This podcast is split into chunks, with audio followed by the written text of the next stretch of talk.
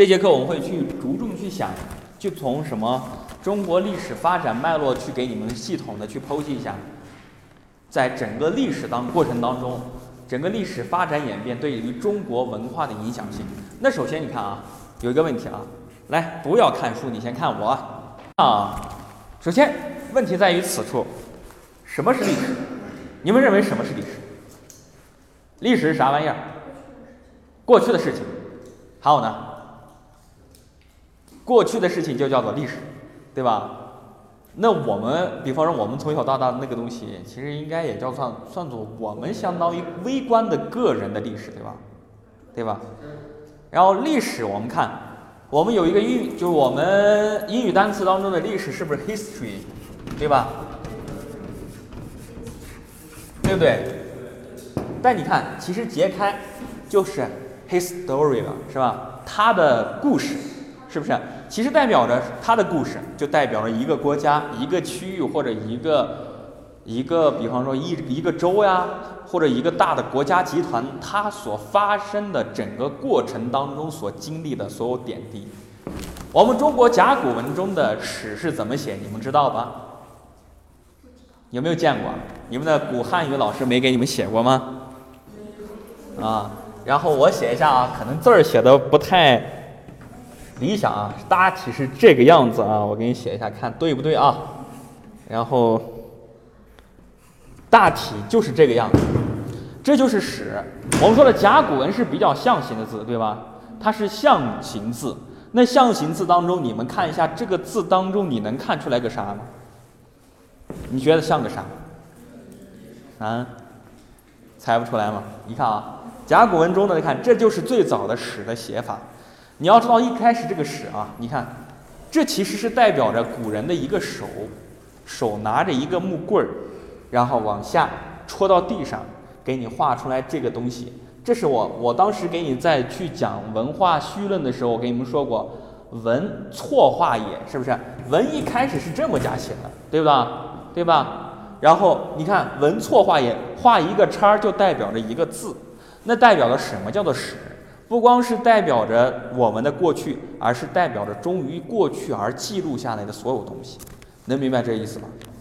然后我们说之前《礼记》当中有一个，我们说中国的帝王啊，我们中国的帝王其实自打诞生之初就在带有很浓重的宗家礼法的，就是宗法制度的血统。我说的宗法制度建立在所谓的家族基础之上。那家族基础之上，我们说家族为了去炫耀自己的家族的祖上的门耀，那会怎么去做呢？就要去给自己的家修史、修家谱，对吧？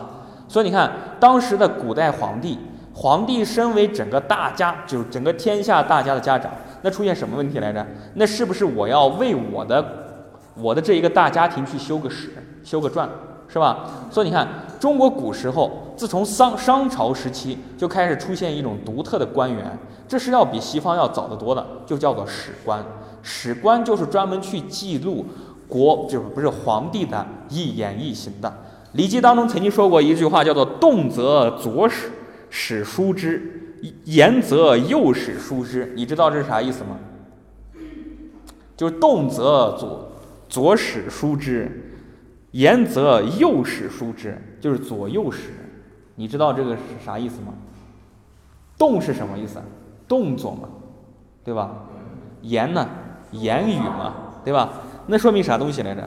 其实当时的帝王，他跟在帝王身边的不光只有一个史官，有两个史官，左面的史官和右面的史官。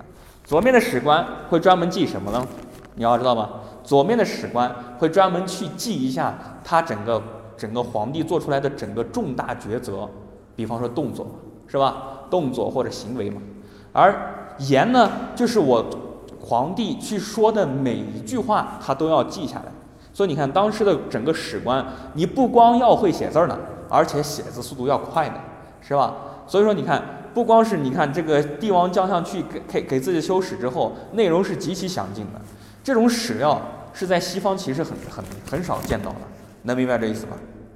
啊，那你看，有了这么浓厚的史官情节，而后我们说了。在《论语》当中，我们孔子曾经说过，说什么东西？东西就是叫做述而不作，信而好怎么说呢？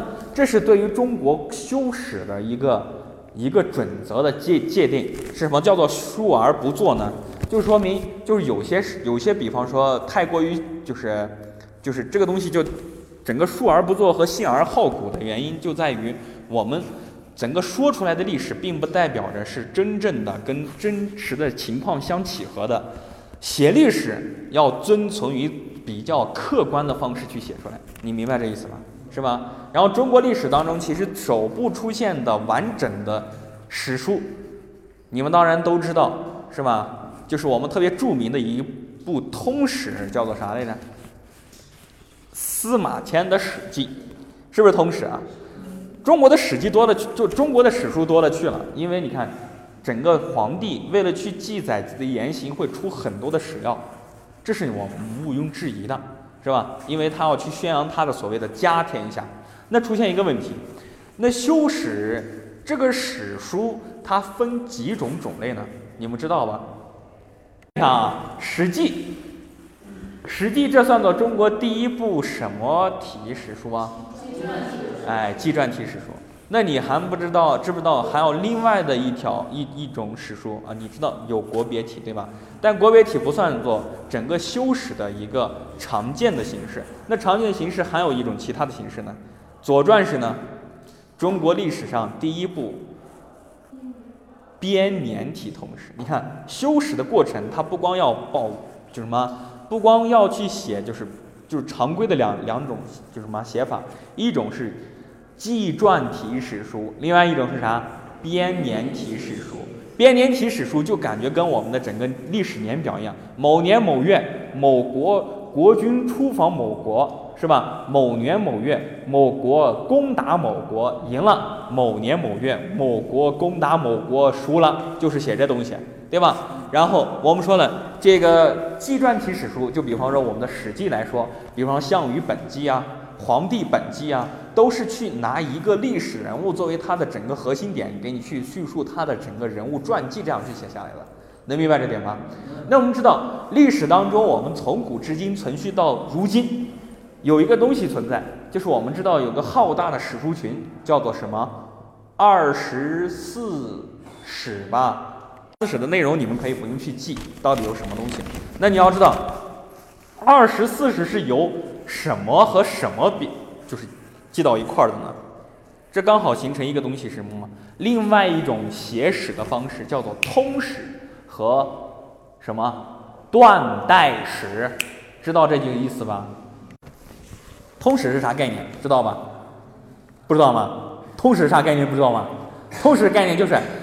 我从我认知的起今，就是我认知中的最早最早的那个年份，一直写到我当今这个时代，这叫做通史。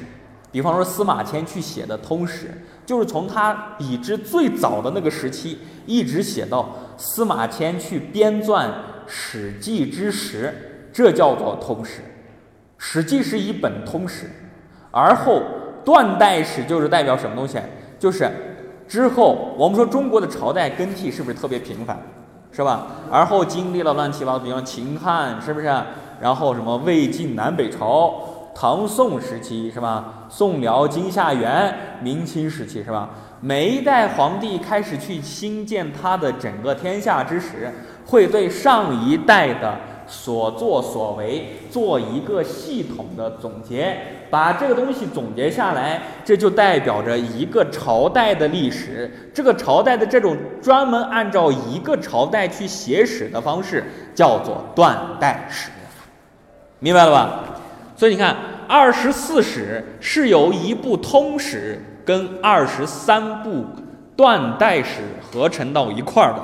那我们说了，二十四史当中，我们说了，基本上你都能一一对应得到我们传统当中的一些存在的一些历史。只有一本，只有两本历史不存在在整个二十四史当中。你觉得是啥来着？你们猜一下。那我给你看啊，你们猜不到，我就给你开，给你，给你，给你问一下，你看你们能不能选出来，是不是唐史？是不是宋史？金史？然后，比方说明清史、明史有没有？明史是有的，那哪个史没有啊？首先我们看，跟你说啊，在整个按照传统的思维来说，首先中国的中原人是一般是不承认元朝历史的，所以二十三史当中，二十三个断代史当中没有元史，明白吧？然后还有一部史它不在，那部史是啥来着？那部史就是新中，就是后面整个近代革命之后，把清朝给推翻了，进入到近代社会当中，也就没有了古代修史的那个史那个那个习惯，于是清史也不在二十三史当中，你知道吧？那我们说，为什么我们现在去看清朝的清宫剧和后宫剧会那么丰富多彩？原因在于什么？清朝它没有一个官方制定出来的一个史稿，我们的清史现在存存续下来叫做清史稿。清史稿是啥来着？就是我写史的时候打的那个草稿，因为其中有很多不可考的东西，它依然存续到清史稿当中。然后现在史料当中又特别庞杂，不容不容易去辨别出来，于是也就出了很多我们所谓的清宫戏嘛。知道吧？而后有另外一种说法，叫做二十五史。二十五史当中把元史加到里面去了，还有一个二十六史，当然把清史稿也加到里面去了。那你想一下，二十四史加到一块儿，是不是只有二十四本书那么多呀？嗯，这个二十四史加起来能够装多少多少书啊？能够把这一面墙的两面全都给你占，就是全都给你塞满哦。这就是二十四史的整个书的规模，那你可见中国历史啊，你要知道中 中国每个朝代都有编纂史，就是什么史书的一个传统，使得中国它是迄今为止在所有国家当中对历史保存是最完善的一个国家。能，然后你看啊，所以你看，在历代国就是所有的国家当中。咱的中国的修史传统是保存最完整，就是整整个存续下来是最最漫长的一个国家。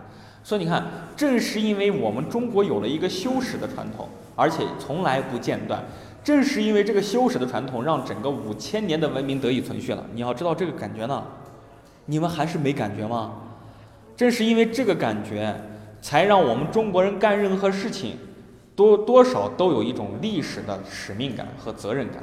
因为整个历史啊，在整个我们说了，现在我们说历史的整个，比方说对于整个历史的传承，比方说这个编纂史的时间，比方说我们现在美国哈，我们就感觉美国是不是特别发达？但是美国成立距今只有三百多年，而且那你还有什么东西？比方说我们现在很之前工业革命的老牌资本主义国家叫做英国，对吧？英国英国英格兰的历史都是从一六。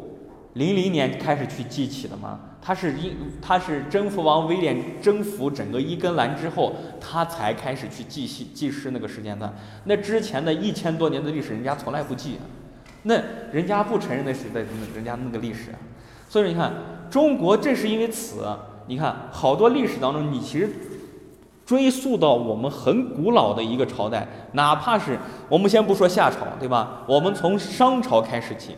都有很多的可可考据的史料在那里面，所以你看中国的历史当中掺掺掺杂的神话传说，相对于西方来说比较单薄，但是正因为这种单薄单单薄，才使得我们中国的历史史料是相当庞杂而且浑厚，而且是根根源特别深厚的，能明白这感觉吧？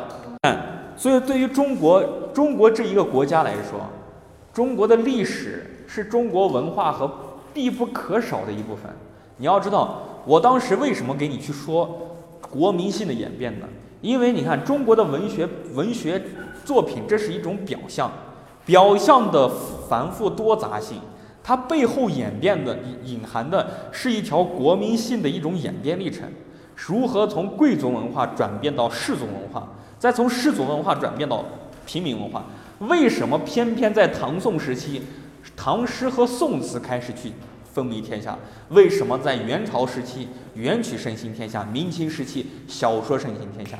它背后走的都是这条链，这条链跟历史是完全契合到一块儿了。这东西决定了我们文化产出的产品也是完全不一样的。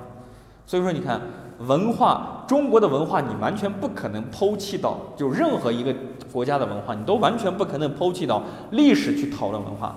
那等等于你是对牛弹琴，你就只是读的是一个无字天书。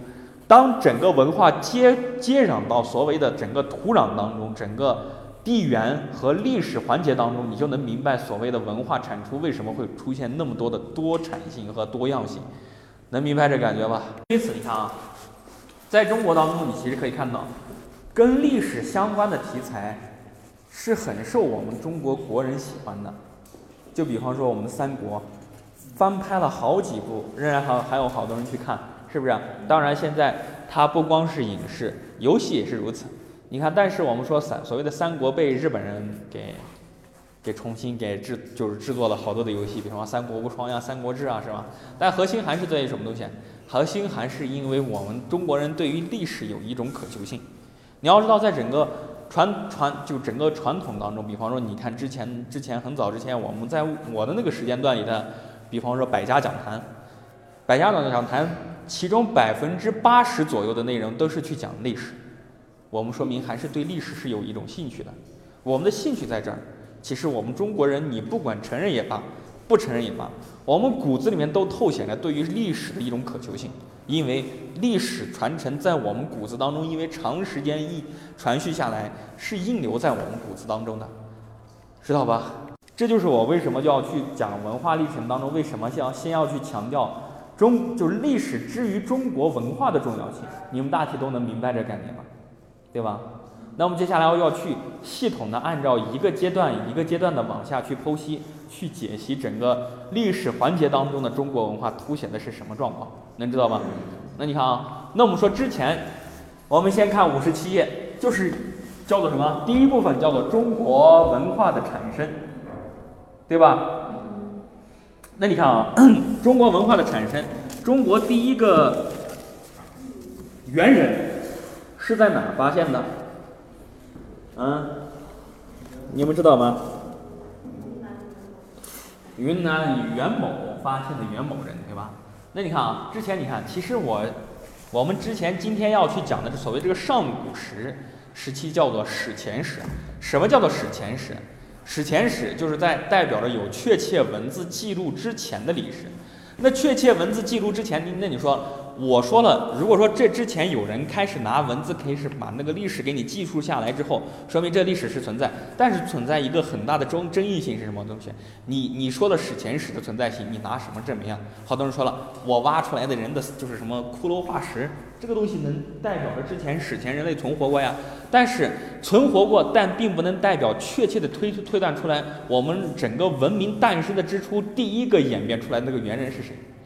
当然一直都不太清楚。之前是说有个叫做 Lucy 的一个一个一个一个一个古猿，对吧？但是后面又开始演变，好像不太对。早在它之前，还还有化石化石发现，好像比 Lucy 之前也有也有更更就是更古老的一种猿类进化出来，所谓我们智人这一句。所以说看史前史当中，我们整个存在一个特别庞大的一个空白，因为它没有确切的历史记载，我们只能按照我们挖掘出来的每一个化石去推。段历史当中的我们人类到底是怎么产生产生的？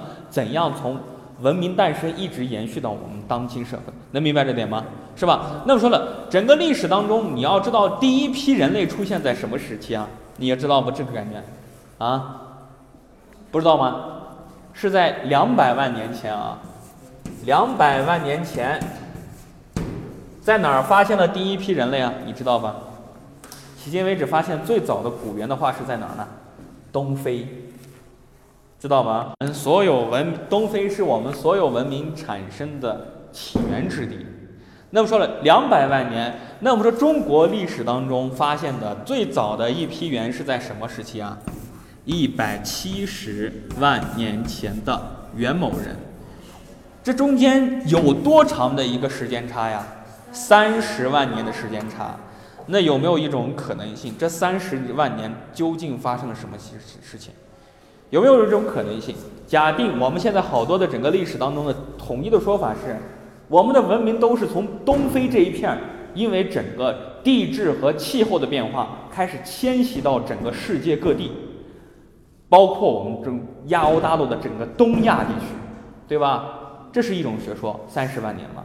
那有没有一种可能性，就单独是在我们欧亚大陆这一片儿，专门就诞生了一个类似于我们整个亚洲部族的一一个史前文明呢？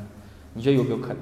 其实也有可能，因为这是史前史，它存在的可就存在可能性还是有很多的疑问的，所以我们还是需要去系统的去继续深挖深剖。是吧？所以说我们现在所认知的，我之前给你们说过，黑格尔曾经说过的一句话，叫做“熟知非真知”，就是你所熟悉的一切，你所熟知的一切，并不代表这是永恒的真理。所以你看，中间我们作为一个史前史当中，其实有很多的环节，它是值得我们去推敲的，有很多环节是我们不太清楚的。那么说史前史，那你我去问你一下啊，我去问你一个问题啊，你看，中国历史当中。中国历史当中，你知道有文字记载的历史长达多少年吗？你知道这感觉吗？嗯，从宋朝不，从商朝第一次拿甲骨文去计数，到我们如今有文字记载的只有这么多年，三千年。三千年按照万去比的话，叫做零点三年。那你看。零点三年跟这两百万年比起来，那是不是文字记载的时间段是不是极其狭隘的？就是极其短促的，是吧？我们看，那你想一下，文字的魅力，文字诞生的过程当中，人类究竟发生了什么？发生了翻天覆地的变化。你看，这两百万年是一个特别缓慢的过程，我们仍然还是去采集狩猎，是吧？我们学会了在整个骨骨头当中敲骨髓出来，吸骨髓。我们知道了去怎样去等待长颈鹿吃吃剩的苹果，把那果核掏到一块儿去补给剩下的那些糖分。但我们一直没有学会如何去建立一个国家。当我们在整个三千多年前，世界各地，包括我们现在迄今为止最早的文字叫做楔形文字，是距今四千万年前。啊不，四千年前不是四千万年啊，四千年前，也就是零点四，就比方说我们有有文字，至今人类的历史只有零点四万年。你相比于我们进化过程一开始出现的两百万年，这是一个多么狭小的数字。那你看这零点四年当中，我们经历了怎样的一种变化？奴隶制，到封建制，再从封建制到资本主义社会。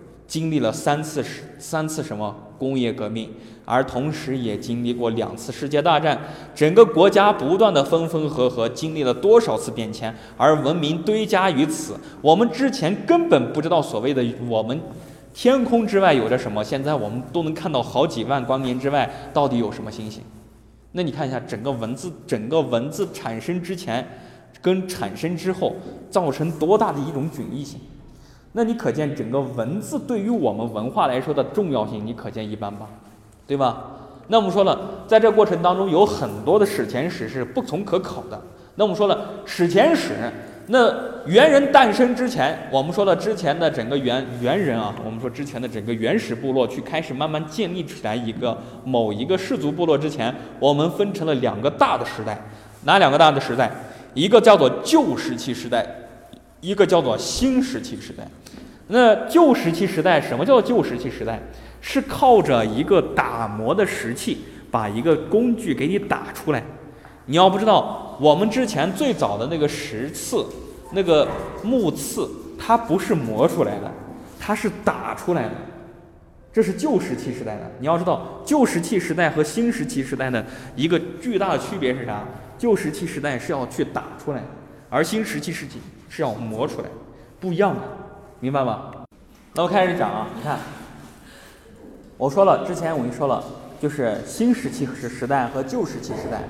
旧石器时代最显著的特征是自己打磨东西出来，是吧？而新石器石器时代呢，是靠磨东西出来。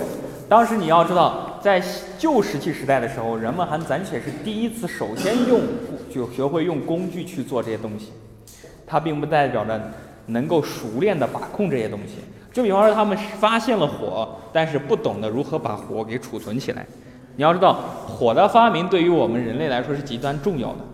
我之前跟你说过，动物会花十六个小时去一你你知道一开始你看，那你去看动物园，你去看那狮子是不是要反复去嚼东西，反复这个它的嘴是是不是一直都在动，是吧？不知道在干嘛是吧？是因为啥？因为生肉啊不容易消化，它需要反反噬一下，就是什么叫做反？就是就要把那个东西给从胃里面又给倒腾到嘴里面，再咀嚼一遍，然后再咽到肚子里面，这样去消化。动物啊，这种平常基本上花十六个小时都在去消化物品，而人类正是因为懂得使用熟食之后，它把整个消化的时间段给你进一一次规模给你缩小到缩小到一定规模，然后时间被空余出来之后，人们开开始有很多的时间去干其他的事情，思考、绘画、干其他事情，文明就这样诞生了嘛，对吧？首先你看，火焰对于整个人类文化是特别重要的。所以你看，在所有的神话当中，为什么火这样东西是整个上天是不愿意给人类的？因为火这东西是启迪我们文明的一个一一点那一点什么引线嘛。比方说，我们说了普罗米修斯嘛，为什么这盗火者，然后上帝为什么就迁怒于他呢？就是因为他把火种传递到了人间。你要知道这个点是吧？那说进入新石器时代出现什么情况呢？就是新石器时代，人们懂得会把就是打磨这些工具了，就把这东西给磨出来。磨出来之后，他会发现什么东西？就是刀呀，这东西人的工具变得多样化。除此之外是什么东西？人们开始发现，人们发开始发现，原来种出来的小麦可以给我们一定的养料，我们就可以大规就不用去那样去花时间去出去采猎或者打鱼或者。或者采集了，能明白这点吧？那你看，那出现什么情况？但是你要知道，文明前进的过程当中，人类也付出了极其庞大的一个代价。你看，比方说很简单啊，比方说很简单，就是人类，你看，所有的动物当中，唯独人类的体毛覆盖是特别少的，对吧？这是好的还是坏的？好的吗？错了，人的食盐量。是比平常动物要多好几倍的。食盐，比方说你的盐食进去太多之后，会出现一些心血管疾病，会阻塞你的心血管。所以人类人类会有一种独特的心理疾病是啥来着？心脏病。这东西还有一个什么东西？就比方心肌梗死呀，动物一般都不会出现。这是啥来着？就是因为你看人类，你看啊，学会开始开始奔跑的时候。首先，你长着体毛，你很明显跑不过人家，那怎么办？人类其实可以失衡，我们是不是感觉有特别多的汗呀？那怎么办？索性为了去减少自己的排汗含量，然后把自己热量可以给你给你就是挥散的最最快，那怎么办呢？我自己把毛给撕了，完然后我撕干净之后，我是不是你看？当然，他们羚羊或者是豹子的爆发力是特别快的。但是任何一个人的耐久，就是任何一种动物的耐久力根本比不过人类，因为人类刚好这个散热功能是比他们要先进的多。我们身上没体毛嘛，但是结这种代价带来的是啥东西？我们会排大量的汗，这汗就会把人身体内部的好多盐分全都给你带出去，带出去出现成什么情况来着？你知道吗？带出去，把这些盐分带出去之后，我们体内会极其缺盐。是不是对于盐的摄取量就多了？是多之后就代表了它的一个沉重的代价。那除此之外，我们前进的过程当中，我们的进化会带来很多比。那你看，我们你看前进的过程当中，你其实还有很多的代价在里面。比方说，你看我们是不是选取了小麦，去供给我们的正正常的饮食供给，对吧？那问题来了，那带来的是什么后果？你知道吧？不知道吧？带来是什么后果你知道吧？就是什么就是，就带来的后果就是什么？我们的食物摄取来源比较单一，我们人类天生是营养不良的。你看这种营养不良，其实你看这种营养不良，这种营养不良容易你看你去摄取单一，同时也会容易感染各种疾病，各种疾病。因为你看你是杂食性的动物之后，你身上又会有很多的抗体，但是人类只是摄取这些。这些单一的食物来源之后，你的抗体是越来越少的。除此之外还有什么东西？人类选择站立行走，对吧？站立行走会出现什么情况？这是基因突变，不是为了为了去解放手而去站立刀。你之前的历史老师的教学是错的。然后你看啊，那你看这个人站立起来之后会带来什么样的后果呢？人的人的所有的所有的身体器官全都是下垂的，人会有专门的一种疾病叫做胃下垂啊，什么东西的下垂，就这么来的。那除此之外还有什么东西呢？你看我们的母体啊，我们的就是整个整个就是就是就是我们的女性去怀孕，对吧？怀孕，雌性动物去怀孕是不是这样去趴地上？是不是趴地上？这样的话，它的子宫是被受到保护的。所以你看，它的整个整个孩童会花很长的时间在肚子里面培，就是养育出来。所以你就去看《动物世界》，你就能知道为什么小羚羊一开始跑出它的产道就会，它就会能立马就开始跑了。人类完全不办不到。首先做一个啥东西？首先你站起来之后，子宫就完全暴露在别人面前了，就是这肚子就完全暴露在别人面前，胎儿是很有危险性的。还有个问题是啥来着？我们长时间的发展让我们的大脑发展的特别大，我们的头盖骨大之后会出现什么情况？头盖骨大之后会让整个产道就是生产过程当中产道受阻，所以我们人类要用剖腹产？动物是完全不用的，但除此之外还有出现什么情况？因为你这样这样肚子一直挺到外面，然后没有形成一个天天就是。天生的一种保护机制之后会出现这种情况，然后孩儿就是孩子会提提前早产。我们人类其实，在动物界来说，普遍算作早产儿。所以说，你看我们跟父母之间的羁绊也因此而建立的特别深厚。你看，你基本上在一到两岁之前，然后你就是一到三岁之前，你其实基本上都在父母的呵护之下，你才能才能才能平安成长，对吧？但动物动物不太一样，平常那个动物。能生下来，其实它等于我们三岁的一个孩童，这完全不一样的。这是你看，我们我们成成长过程，我们进化过程当中所付出的进化的代价。所以你要知道，任何一个过程当中，你看手势，手势怎么来的？因为你看人开始直立行走之后，手不是就是前肢是不是被解放了？是人类才后面才发现我们手才能用，这个过程用了几万年的时间。不是人为了去用手而去站立的，人是为了去避免高温而站立的，因为受热面积小嘛，知道吧？然后去站立，明白了吧？那你看啊，那么我们进入了整个整个就什么，就是父系氏族部落之后，我们开始以男性的精英为核心，建立起来一个整个氏族部落的核心，由此往下演变。诞生了所谓的封建社会、奴奴隶社会和封建社会，对吗？我们整个人类开始进入到下一个阶段。下一个阶段，因为在史前时期，人们终于发明了语言，我们进入了世界各地，相继进入了另外一个时期，叫做什么时期呢？叫做传说时代。因为在这个时间段里面，好多还是缺乏历史考据性，所以我们这个时间段里面，历史世界各地的神话也就在这个时期同时产生了。你要明白这点吧。那你看，然后中国的神话相较于西方来说，它其实整个成整个，比方说复杂程度要特别单一性。中国的神话其实一点都不复杂，而且结构也相对比较单一，没有那么多的神，没有没那么多丰富多彩的故事。而正是因为这一次，而塑造了我们中国比较好的一个东西，叫做早会。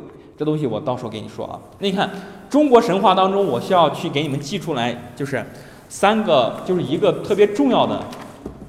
两就是八个人，叫做三皇五帝，对吧？三皇是哪三皇？秦始皇。你这样乱说好吗？三皇五帝，你看啊，三皇五帝是代表啥呢？你看，三皇五帝三个皇代表的是伏羲、神农，还有是啥来着？能猜到第三个皇是谁吗？我们华夏民族的起源，皇帝嘛，秦，知道吧？啊，然后三皇，伏羲、神农和皇帝。那五帝呢？课本儿，看课本儿有五帝的。当然，三皇五帝其实给出来的整个论论述啊，你看，三皇五帝，你看，按照哎，先听我讲，三皇五帝啊。按照给出来的论述，它其实多少都有一些不同啊，因为每个人他祭祀的地方都不太一样。那你看，如果是按照课本上的这种方式去走的话，我们的三皇应该是神农、女娲和伏羲，明白了吧？那我们说了，三皇当中的神农是谁来着？三皇当中的神农是谁来着？嗯，阎王爷。三皇当中的神农是指谁？知道吧？炎帝。炎帝干过啥事儿？你知道吧？尝百草。他是中国中医的祖先，同时也是中国农业之父。所以你看，你看中国的整个农业当中，对于整个神农是特别崇拜的原因在于什么？因为中国是一个传统的农业大国。那那接下来还有个五帝当中的其他的一些帝王，比方说黄帝，黄帝是不是开创了我们华夏部落？对吧？那你看颛顼呢，是不是跟那共工打架？是吧？颛顼应该算黄帝的孙子吧？是吧？然后跟专跟共工打架，然后什么撞翻整个不周山，然后中国天群，中国那个西北方天群军裂，是不是出现了西高东低的态势嘛？是吧？那还有一个是啥来着？还有个帝喾尧，唐尧和什么虞舜，我们就重点去讲尧舜吧，是吧？禅让制你知道吧？之前的尧把那个就是就让给舜，你要知道舜之前。舜啊，这个舜的这个概念啊，舜之前他的父亲是一个瞎子，然后他掐子之后，他之后有一个继母嘛，继母就是对于舜特别不好啊，特别不好，然后他打算不光是要去欺诈他，然后欺欺诈他的一些钱财，同时还要干啥嘞？同时还打算把霸占他的妻子啊，然后，但是。这个当时这个尧舜这个禅让制是怎么来的呢？他他一开始子夏无子嗣啊，膝下无子嗣，那怎么办？我去去去，在整个我所统治的整个疆域当中去找一个人，看是什么，就是所谓的整个贤才，我把皇位和王位让给他，然后这就开始游遍天下，发现了舜这个人，然后结果发现这舜不光是你看他的继母虽然说对他特别坏，但他仍然还是以以礼待之。是，就是恩，就是他是什么以德报怨嘛，是吧？以德报怨，于是这个尧就被这舜感化了，他觉得特别感动，我就把这皇位让给你吧，是吧？之后舜是不是又让给了禹，大禹治水的禹嘛，对吧？那你看，那你看啊，在这个过程当中，你看出现什么情况？你看，尧舜的这个让，是不是叫做禅让制？那之之后为什么在整整个历史当中再也没有出现过所谓的禅让制？那真真的跟中国当时的一个疆域有关系。你要知道，当时很早之前，那个疆域其实整个交通是相当不便的。比方说，你现现在，比方说像我们这些，很明显啊。比方说，当时在整个上古时期，它有可能统治的地地域，也就只能只能有个，比方说我们宁夏和兰州这么大的一片儿。但你看，对于一个古人来说，他可能一辈子都走不出这个圈，因为没有那么那么先进的整个。运输设施给他传传递过来，所以在他的环境当中，在那个特别古老的时间段里面，整个王权系统和封建阶层还没有实行起来之前，整个整个每个人之间的什么关系是特别单纯的，所以这种禅让制是很容易去实现的。那我们说之后，我们中国整个历史脉络发展的那么复杂之后，你再给我出现个禅让制看一下，国家绝对会乱败，那不一样的。是吧？这不一样的。那你看，关于中国历史传统历史时期啊，你看中国的传说时期其实特别单纯啊。它对于整个西跟相较于西方来说，它没有像西方那么繁复，那么那么丰富多彩的故事，故事相对比较少。我们知道，韩之后我们说了禹，对吗？中国有一个其他的别称叫做九州，对吗？对吧？九州是咋来的？你知道吧？九州是你看就是。大禹治水疏通疏通整个河道之后，它会出现什么情况？然后整个水退去之后，沿着河床，我们分出了一片一片的一块大陆，总共有九个。但是九个当中不好起名，怎么办？九个九个地方当中，刚好每一个地方都有一个独特的生物物种在那个地方聚集起来，他们会拿其中最独特的一个物种给那一个州命名，九州因此而诞生。这是九州的来历。明白了吧？那你看，相较于西方来说，中国的传传说时期流传下来的传说不是很多，这说明什么东西？中国自打很早之前就已经出现了拿什么去文字去记载确切历史的时间段，这样整个中国过早的进入了比较发比较早会的一个时期。就比方说我们我们中国就相当于一个一个班级当中早熟的一个孩童一样，这是不是一个好处？是一个好处，当然是个好处，因为你看，在很早之前，我们这个地方诞生了类似于代数一样的东西，自然科学一样的东西，比方说现在的一些工艺学啊等等的都诞生了这样，包括四大发明，对吧？但同时，它并不见得也是一个好处，它还带来了一些害处。你们想一下，是有什么害处？这是最后一个问题啊！你看，中国的早会，我当时跟你说了，中国的早会给中中国带来了带来了很多的好处。就比方说，我们的文明其实很早之前就开始奔奔入了比较发达的一个阶段，然后出当然不是小康社会，你想太多了啊。然后 比较发达的时间段，所以中国你看，中国对于对于我们来说，就是中国的早会给我们带来的是什么？整个历史当中长时期的领先，但如此同时还带来另外一个坏处，你觉得坏处是啥？我留成一个作业。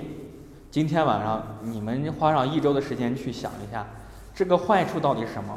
我下周给你们去解答。这个早会的坏处给我们带来的是怎样的一些害处？